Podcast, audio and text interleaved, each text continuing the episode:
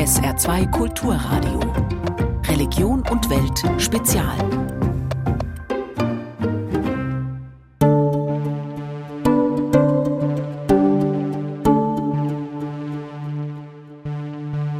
Was ist daran eigentlich so schlimm, wenn sich Leute mal eine Auszeit gönnen? Menschen, die Grundeinkommen gewinnen, arbeiten weniger, aber nicht, um dann nichts zu tun, sondern äh, manche finden Erfüllung dann im Ehrenamt oder in der Pflegearbeit, ja, dass sie ihre Kinder endlich mal ins Bett bringen können oder ihnen eine gute Nachtgeschichte vorlesen können.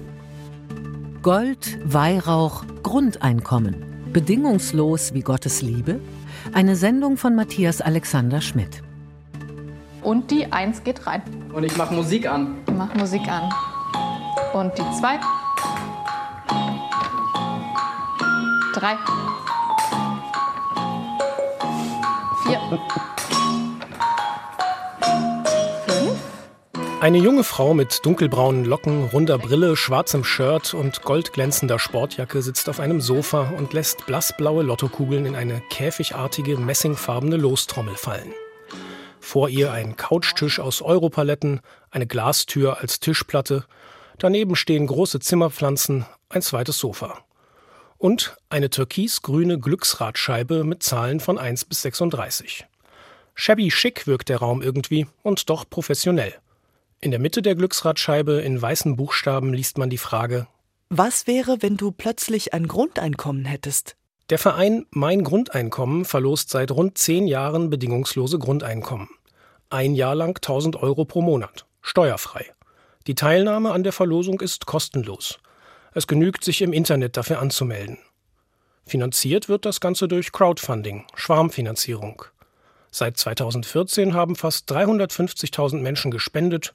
Über 1.600 Grundeinkommen hat der gemeinnützige Verein bis heute ausgezahlt.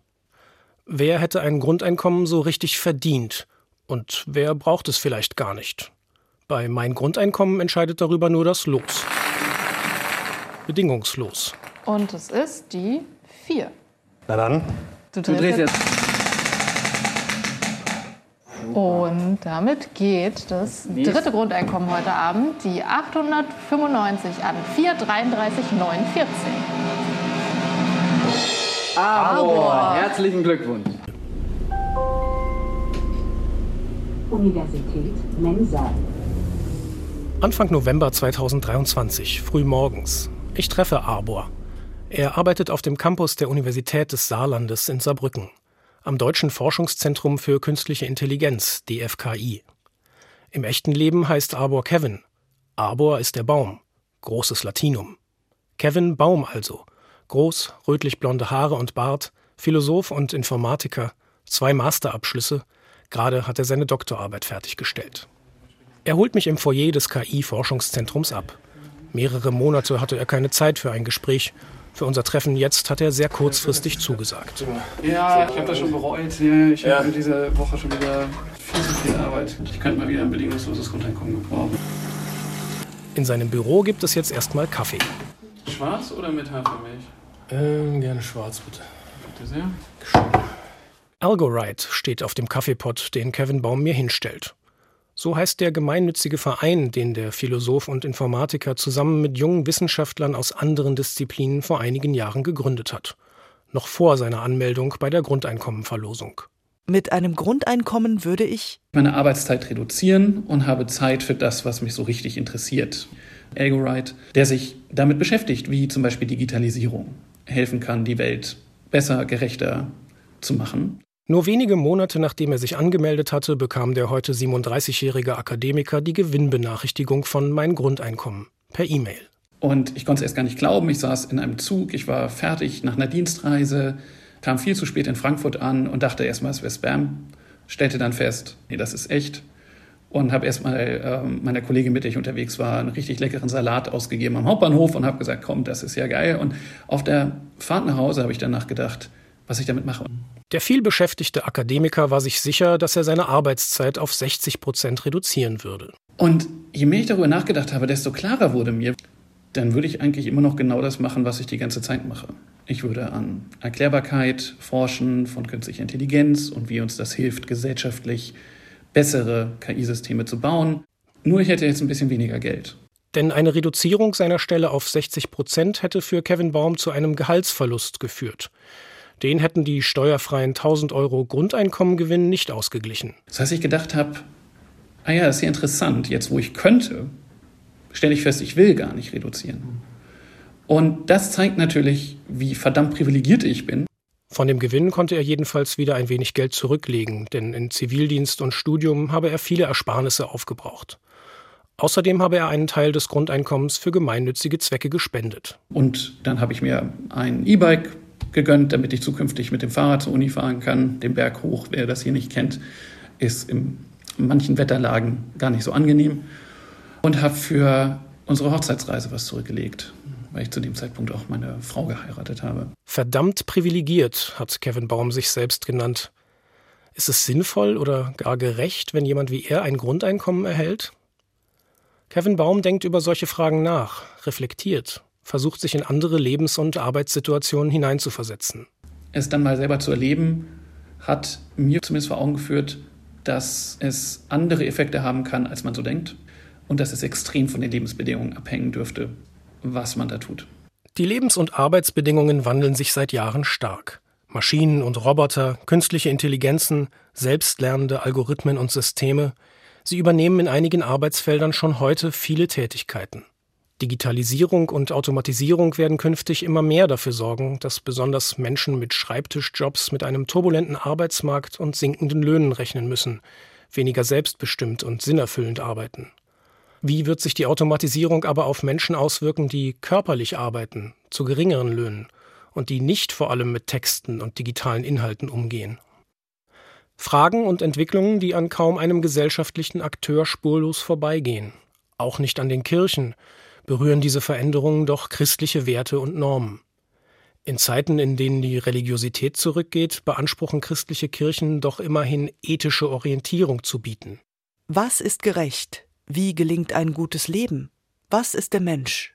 Was man vom bedingungslosen Grundeinkommen hält, hängt ganz maßgeblich davon ab, was man für ein Menschenbild hat wenn man das traurige Menschenbild hat, dass Leute mit der zusätzlichen Zeit und dem zusätzlichen Geld, das sie hätten, nichts anzufangen wüssten, außer quasi zu Konsum- und Unterhaltungssüchtigen Zombies zu werden.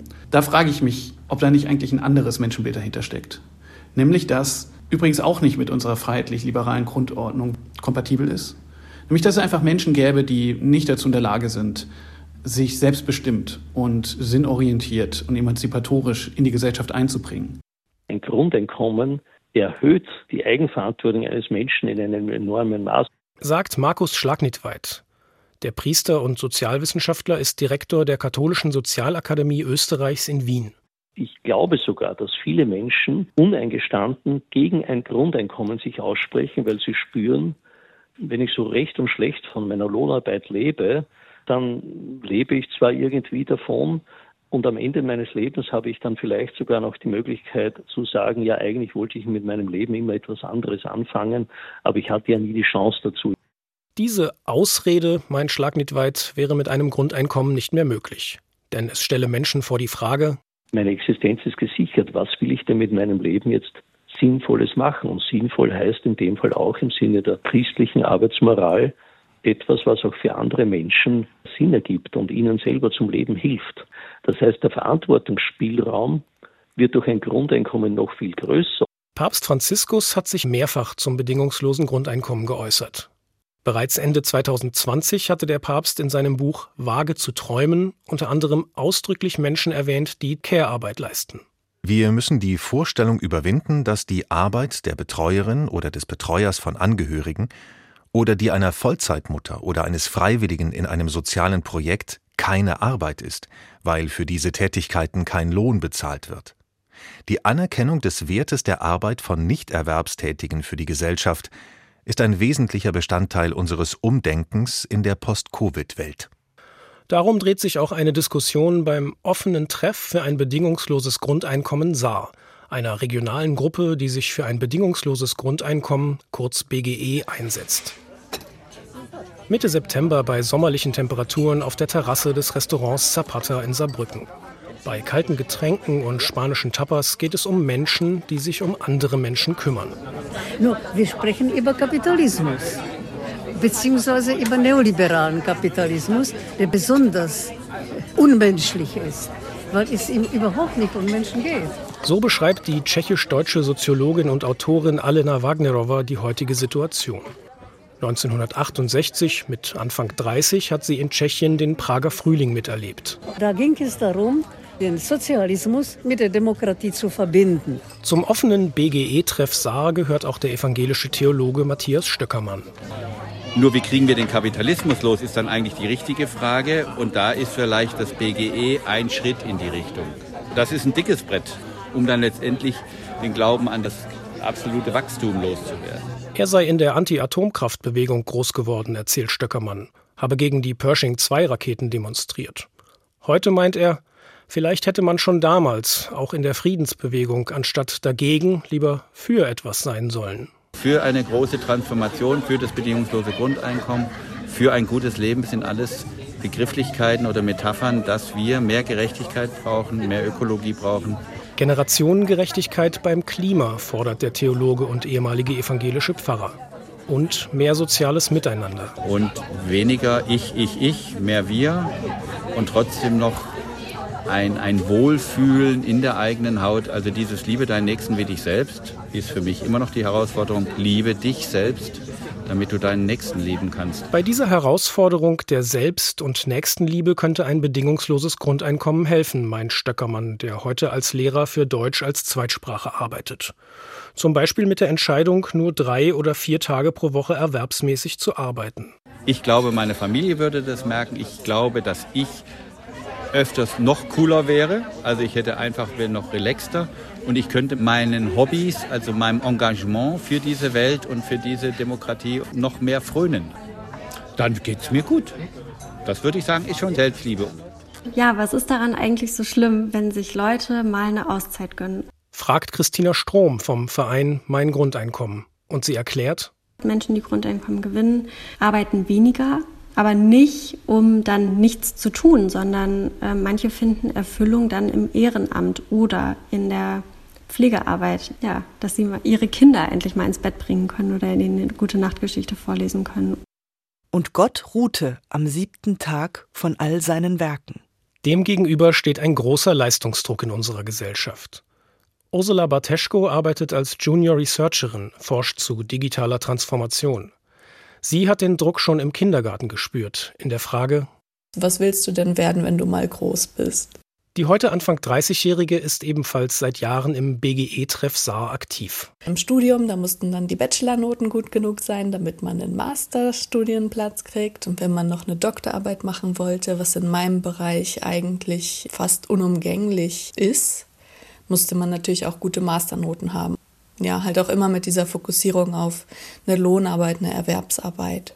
Die guten Noten und Studienabschlüsse hatte sie, aber also es gibt immer Schicksalsschläge, ja, die einem diese Grundlage oder diese Privilegien auch wieder nehmen können. Jetzt zum Beispiel habe ich Long Covid, also das heißt, ich hatte immer Top-Noten alles und jetzt kann ich nicht mal zwei Stunden am Tag gerade arbeiten. Ihr Arbeitgeber sei dabei sehr verständnisvoll. Ein bedingungsloses Grundeinkommen brächte aber einen Kulturwandel, von dem alle profitieren würden. Dass es halt erstmal heißt, hey, du bist ein Mensch, ist alles okay, wir sorgen uns als Staat um dich. Du wirst immer ein würdiges Leben führen können, egal was passiert. Christina Strom, die bei Mein Grundeinkommen die Gewinnerinnen und Gewinner betreut, erzählt von Stefan aus Eschweiler, nahe der holländischen Grenze. Als Lkw-Fahrer sei er trotz Vollzeitanstellung lange nur sehr unregelmäßig bezahlt worden.